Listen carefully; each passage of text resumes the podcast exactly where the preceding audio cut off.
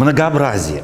Э, многообразие мы сегодня подчеркивали в мире, многообразие среди людей, во взаимоотношениях, в формах, в цветах, э, в различном наличии различных фруктов, овощей, э, ягод. Мы все, всего перечислить не можем, цветов, форм. Это многообразие не случайно. Многообразие это задумано Богом. То есть очень важно заметить, что Бог, в которого мы верим, это Бог многообразия, невероятного разнообразия. Все, что Андрей сегодня через вопросы и ответы так немного на передний план поставил, не является вещью случайной. Мир не вышел из-под контроля Божия и стал таким, каким Бог его не хотел. Бог его именно таким хотел.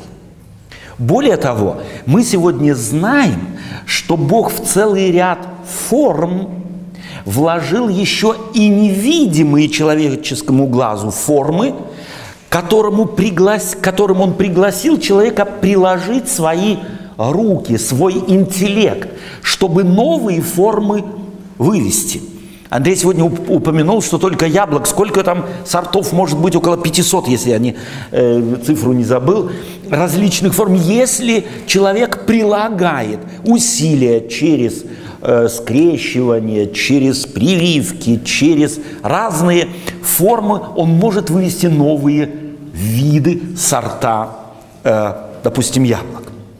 Бог вложил в это яблоко. Человек не создает, он только выявляет то, что в этих формах есть на самом деле.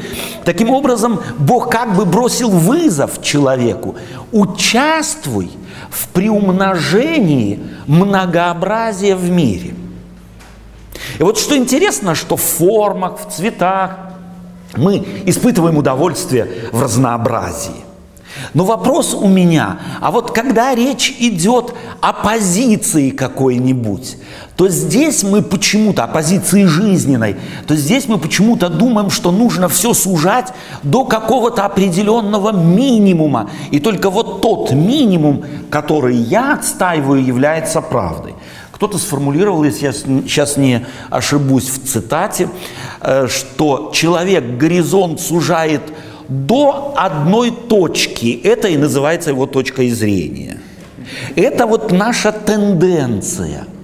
Чувствуем мы, что мы, собственно говоря, являемся, хотя и детьми Божиими, но как-то Божий характер, Божьи принципы, Божий, если хотите, динамика нам не очень, э, если можно так сказать, присущи. Мы стараемся от многообразия, особенно в духовных вещах – уйти. Вместо того, чтобы многообразие приветствовать, ему радоваться и его приумножать. Создав мир многообразный, Бог помещает в этот многообразный мир человека. Я перескакиваю целую много эпох. И хочу начать наше размышление словами автора послания к евреям э, следующими словами.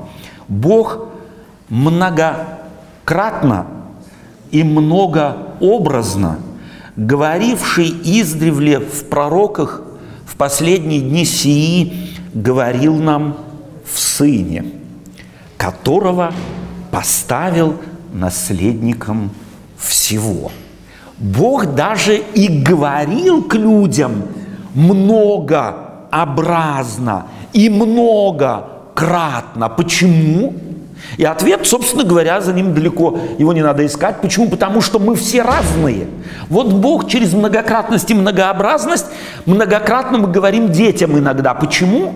Мы спрашиваем их, мамы, вот с детьми, э, когда дети начинают подрастать, э, зовем там, я знаю, Колю, э, Аню, Таню, Машу, нужно иногда говорить громко, иногда несколько раз. Почему люди говорят, ты что, глухой что ли? Мы, оказывается, и слышим по-разному. И Бог не упрекает, и не говорит. Те, кто не слышал, один рассказал, все. Для тех, кто не услышали, те пусть и живут как хотят. Бог добивается многократностью и многообразностью своего зова, добивается человеческого внимания, подавая ему таким образом пример того, как мы можем и должны обходиться друг с другом. Мир, созданный Богом, это, если хотите, улыбка Божия во всем – во всем этом многообразии, наблюдаемом нами в мире, мы не можем не заметить эту на самом деле улыбку Божию, Его радость, с которой Он это многообразие творит. Но мы, люди, глядя на это многообразие, стараемся и э, как-то это многообразие так или иначе э, иногда относиться к нему негативно. Я не знаю, как вы, известно вам это или нет, но вот э, вам вот этот фрукт нравится, я назову его фрукт, это ягода, я даже не знаю, ботаники, зоологи, биологи, они по-разному называют. Вы знаете, что до определенного времени, чуть ли не до конца 19 столетия, этот плод в иудаизме считался нечистым.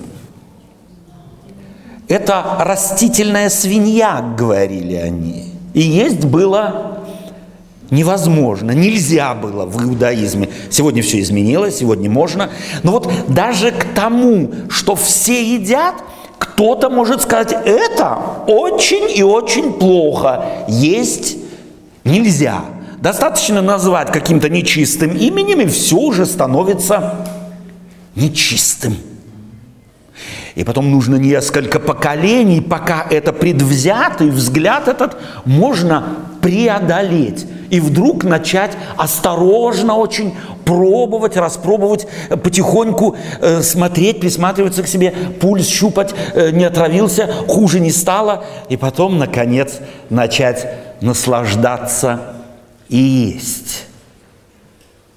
Мы даже к очевидным вещам относимся настороженно, относимся с предвзятым мнением. А можно – и это неплохо. На самом деле такое отношение человека к окружающему его миру неплохо, если оно продиктовано здравым смыслом, а не неким страхом. Интересно, что вот то Евангелие, которое Бог принес в этот мир через Иисуса Христа, а потом его пророков, оно настолько заужено было э, последователями, так называемыми последователями Иисуса Христа, что в, уже в 14-15 веке некоторым людям, очень любившим Евангелие Иисуса Христа и его принципы, оказалось в церкви тесно. Одним из них был Мартин Лютер. Интересно, мы ведь празднуем 500-летие юбилей реформации в этом году, и мы решили эти два праздника, праздник жатвы и праздник реформации, как-то объединить. Что в них общего? На первый взгляд, может быть, ничего. Но на самом деле много, если только присмотреться. Во-первых, однообразие, христианское однообразие, только здесь и только так, как мы говорили, было взорвано этим реформатором. Из каких соображений? Интересно, что Бог и Лютера вел-то интересным путем. Лютер считал, как, кстати, считали э, это и многие христиане в то время, что Бог смотрит на мир и выискивает самых стандартных людей – у Бога есть некий стандарт, и только вот этих, эти стандартные люди, которые соответствуют какому-то стандарту, э, сегодня мы знаем, что его нет, но тогда-то верили, что есть, и что только вот эти люди и могут наследовать Царствие Божие. Давайте обратимся теперь к нашему опыту жатвы – Есть у вас представление о стандартах помидоров, томатов? Есть стандартный? Вы когда их покупаете, у вас в голове стандарт. Только вот этот, этот, этот, который соответствует какому-то стандарту. Есть стандарты? Есть. Какие? Должен быть красный. Должен тебя разочаровать, что это не стандарт.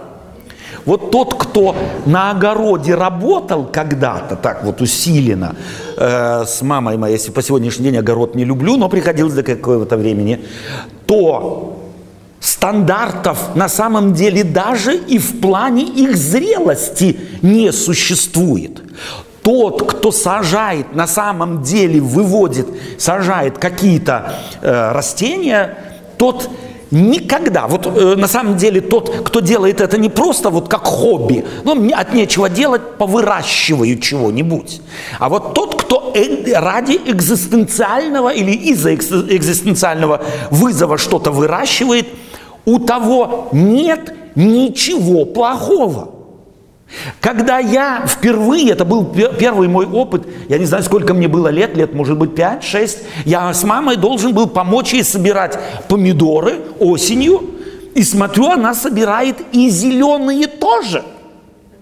И вот такие малюсенькие, я думал, их можно есть, скрывая от мамы, один на зуб положил – они ужасные. Я думаю, чего мама с ними хочет.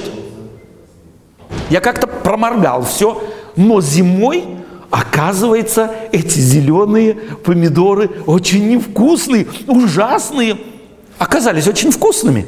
Маме достаточно было их рассолом там каким-то полить, где-то их держать, а потом на стол поставить, и мы их уплетали за обе щеки. Я это только сегодня вспоминаю, что в мире фруктов, овощей нет стандартов.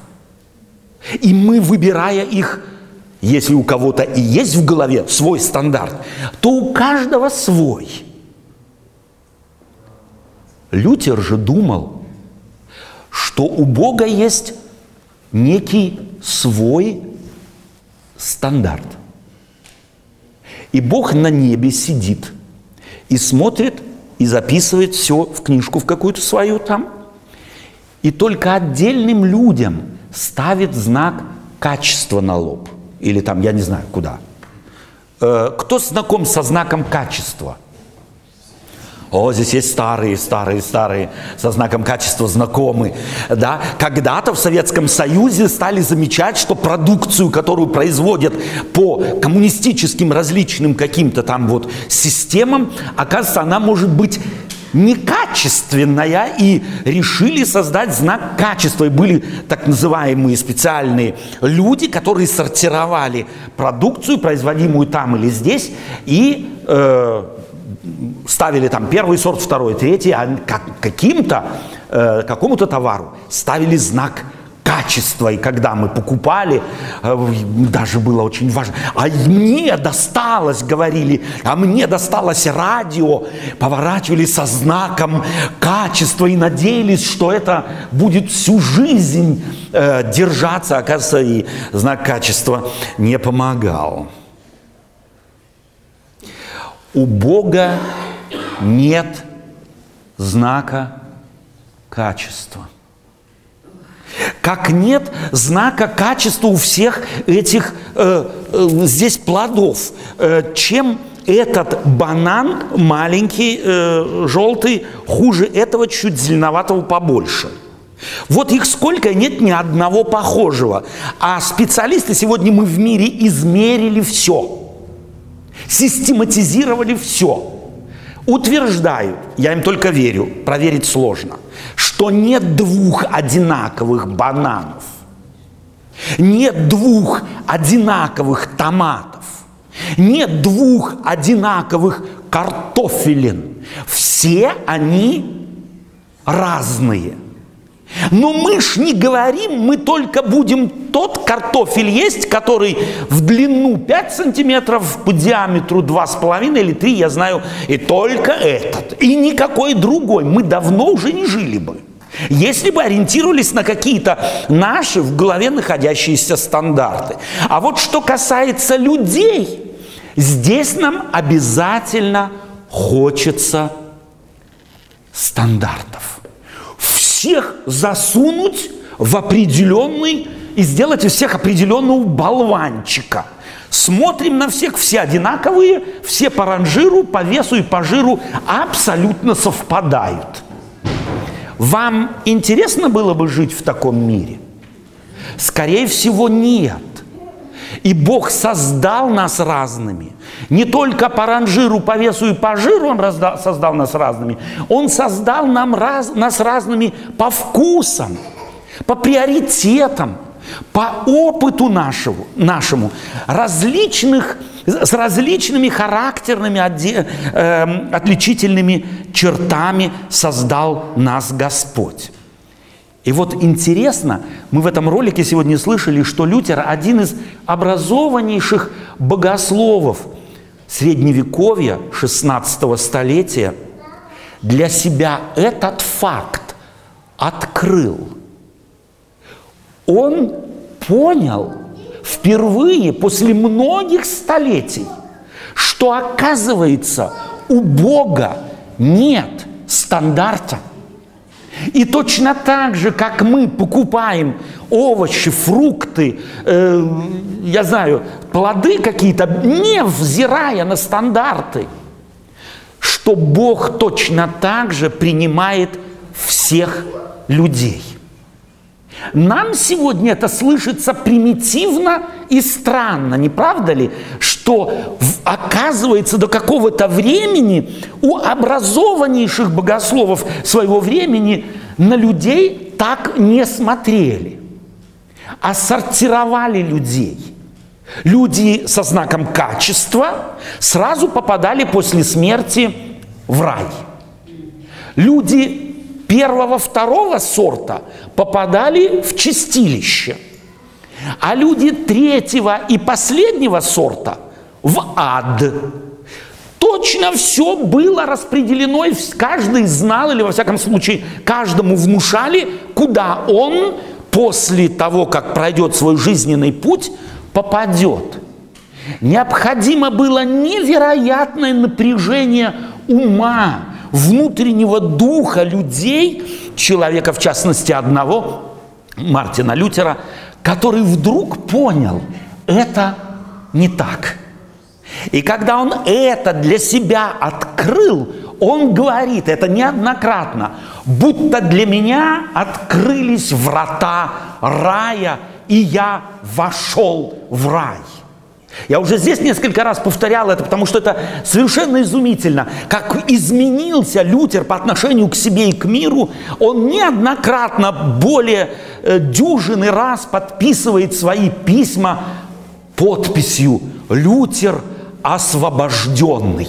Настолько захватило его это открытие многообразия людей и того, что Бог – это многообразие людей принимает такими, какие люди есть.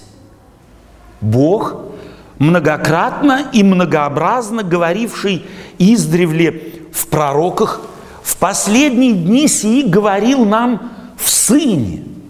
И давайте посмотрите так бегло, просто умозрительно на Господа Иисуса Христа – как он старается донести вот эту безграничность любви Божией до людей, живя здесь в этом мире. Он ходит к тем, кому никогда не ходили праведники. Он общается с теми, кого считали хуже, чем черной костью. Он прощает грехи, Он прикасается к прокаженным. Этот Спаситель Иисус Христос, чтобы подать нам сигнал того, что Бог другой. Он не упаковал людей сортами и так к ним относится. Он любит всех, как мы, если мы действительно трудимся над каким-нибудь э, продуктом, выращивая его, то нам дорог и последний маленький зеленый помидор. Мы его не выбросим.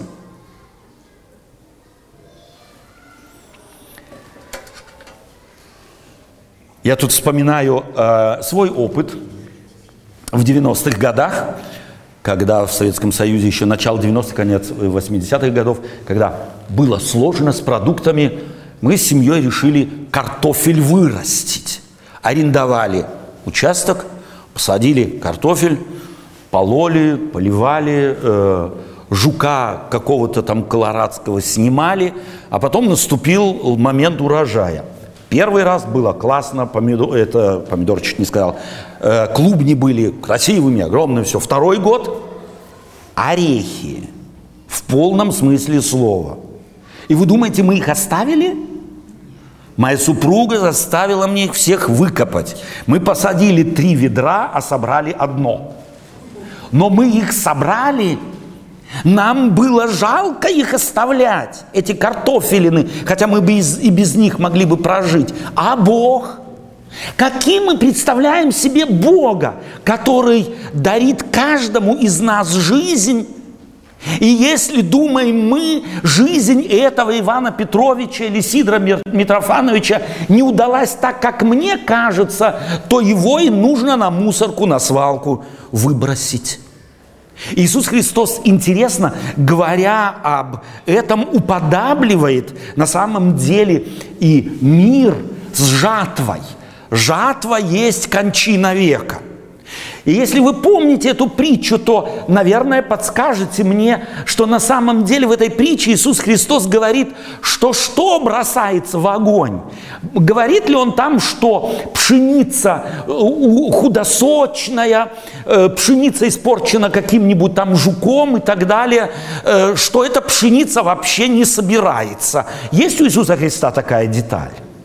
Что бросается в огонь вообще? – только плевелы, то есть то, что пшеницей не является, то есть то, чего Бог не производил, или этот, э, этот э, крестьянин не сеял, а произошло само собой.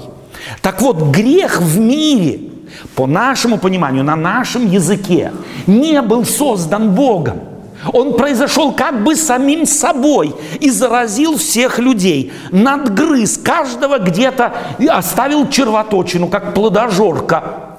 Но разве хороший хозяин от того, что яблоко надкусано там или еще чего-нибудь, бросит его?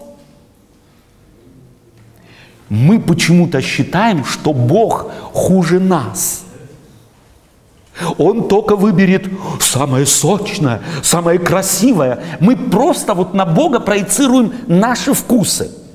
Мы давно не ходили на среднеазиатский базар. Вот кто последний раз, когда был на среднеазиатском базаре, чтобы покупали продукты, то там что делают продавцы? Они буквально яблоки натирают чтобы они буквально бросались в глаза. А в наших супермаркетах что делают? на морковочку красный светик. Купил вроде хорошую, пришел домой, она желтая. На э, помидоры точно так же, на мясо розовое, что-нибудь такое. То есть на самом деле нас постоянно сегодня обманывают, отвечая нам нашим стандартам. А Бог, Бога не обмануть. Я могу на себя пускать какой угодно свет – он видит все. Но успокоение в том, что Бог принимает меня таким, какой я есть. Мне не надо себя как-то там накрасить, намазать, напудрить, э, подправить, под, э, э, подсунуть где-то что-то. Помните, вот, я не знаю, вам приходилось или нет, у нас были плечики в свое время. Да? Вот идет мужчина, худосочный такой, два раза ему нужно в помещение зайти, чтобы его один раз увидеть, но плечи вот такие шкаф заходит в дом. Мы всегда чего-то хотим где-то улучшить. И опять, это ни в коем случае не плохо. Но для Бога не внешне играет роль. Как и для хорошего хозяина, не внешне играет роль, а внутренняя. во всем его безграничном многообразии. Люди со знаком качества или людей со знаком качества не существует. Во всяком случае, если кто-то себе ставит знак качества, или мы привыкли друг с другом там где-то кому-то какие-то знаки расставлять, то одно нам нужно знать. Бог их не расставляет. Ничьей рукой, ничьей догмой, ничьим определением, ничьим судом. У него свой суд, и к своему суду Бог нас не приобщил. Он нам не открывает свой взгляд на людей. Он только говорит нам о том, что он у него свой. И навязать ему наш взгляд мы никак не можем. Когда Лютер понял, что совершенных людей на земле нет, нет людей без примесей, нет людей греховных, э, настолько, э, что Бог их как-то не может принять. Нет людей э, разных, так сказать, у Бога вызывающих отвержения. Есть люди просто разные. Интересно, что когда люди, и по сегодняшний день есть христианские течения, христианский взгляд на то, что все-таки такие есть, вот Бог будет же прочищать всех, как золото э, очищено. Есть такая фраза в Библии? Есть. И Он будет нас всех в горниле печь, пока чего-то не вытравит, пока чего-то с нас не потечет. Вот Библия показывает, что нет людей без примесей на самом деле. И что Бог не печет людей так, чтобы какие-то примеси от них отпали. Бог просто говорит, придите ко мне все труждающиеся и обремененные. Бог не браковщик – который бракует людей. Если уже проводить параллели между овощами, фруктами и людьми, то у меня такое впечатление, что Господь, как великий собиратель в житнице, всегда проявлял как раз интерес каким-то странным фруктам, сморщенным, некрасивым, кислым, горьким, вывернутым наизнанку. Посмотрите на Авраама. Что это за тип? Женщины, кто из вас за него замуж вышел? Вам его увидеть надо. Кстати, Маргарита сегодня сказала, что ей рэп нравится, когда о музыке речь шла. Я впервые услышал. Может быть, Авраам ей понравился бы, если бы она его увидела, то она бы уже за меня замуж не вышла. Эм, если вы только смотрите на его историю, трусливый сдаст вас по, при первой трудности. Вы вышли за такого замуж? Как только на него наехали и сказали, слушай, это кажется, кто вот эта женщина, которая с тобой? Он понял, что тот, кто спрашивает, у него глаза уже полные сердечек. Он говорит, моя сестра, моя сестра, можешь забирать и делать, что хочешь. Ну какая женщина за него вышла бы замуж? А Давид? Как только увидел красивую талию, и нет его. И потом он ни, ни перед чем не станет. Можно бы было перечислять. А Бог этих людей выбрал – а народ израильский, что это за сборище было? Великанов, интеллектуальных, физических, каких угодно. Нет, сам Бог говорит, вы не самый лучший, не самый прославленный народ, вы последний, вы хвост. Но я из вас хочу сделать голову. Вот Бог, если смотреть на Библию, влюбляется в уродов. Из уродов постепенно – делает своим творческим, э, с творческой своей силой, превращает в людей, людей в таких, которыми спустя годы и века можно на самом деле восхищаться. можно на самом деле в, э, восторгаться. У меня такое впечатление, что Господь всегда имел слабость к людям неотесанным, грубым, слабым, худосочным. И это меня вдохновляет. Я, когда выбираю плоды, я смотрю на самые сочные, на самые красивые. У меня есть мои стандарты. И никогда не возьму что-то, что вызывает подозрение. Когда смотрю на тех, кого выбирал Бог, простите, я бы на его месте ни одного из них не выбрал бы. Я бы себе такую армию, если можно так сказать, великанов духовных и физических вначале заказал бы вырастить, а потом уже стал бы сортировать. Так делал Навуходоносор. Он собрал всех княжеских молодых людей, учил их, а потом экзамену подверг. И только лучших из лучших взял. А Бог, Бог берет всех. И берет нас с вами тоже. И это самое большое и удивительное и чудное. И это открыл Лютер для себя впервые 500 лет тому назад. Это внесло в европейскую культуру на самом деле многообразие богословских концепций, многообразие религиозных форм, множество религиозных течений, которые бы должны одно понять. Нам надо не против друг друга бороться – нам нужно не на передний план выставлять наши заслуги. Одни хвалятся Лютером, другие Кальвином, третьи еще кем-то. Нам должно хвалиться Христом. И если мы все начнем хвалиться Спасителем, а не нашими заслугами, если мы все начнем хвалиться мудрым Богом, сотворившим многообразный мир и нас в многообразии принимающий – то тогда, уверяю вас, наша жизнь очень будет похожа вот на эту небольшую выставку сегодня. Красивую, ароматную, многоцветную, многоформенную, не вызывающую ни у кого никакого отторжения, а напротив. Такими Бог видит нас.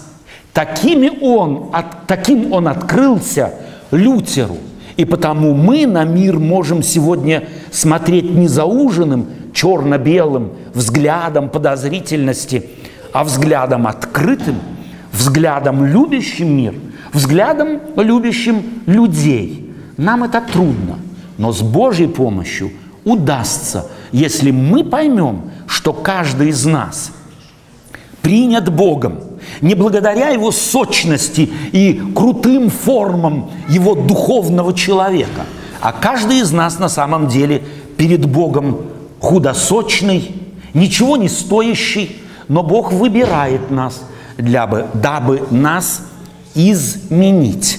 Как изменил взгляд, взгляд Лютера, как изменил ландшафт религии, теологии, так он может менять и твой ландшафт ландшафт твоих взглядов, ландшафт твоего характера, ландшафт твоих сложностей, ландшафт твоего взгляда на мир. Это может только Бог. И потому нам нужно хвалиться не продуктами нам, произ, нами произведенными, а тем, кто сделал нас способными те или другие продукты так или иначе произвести. Аминь.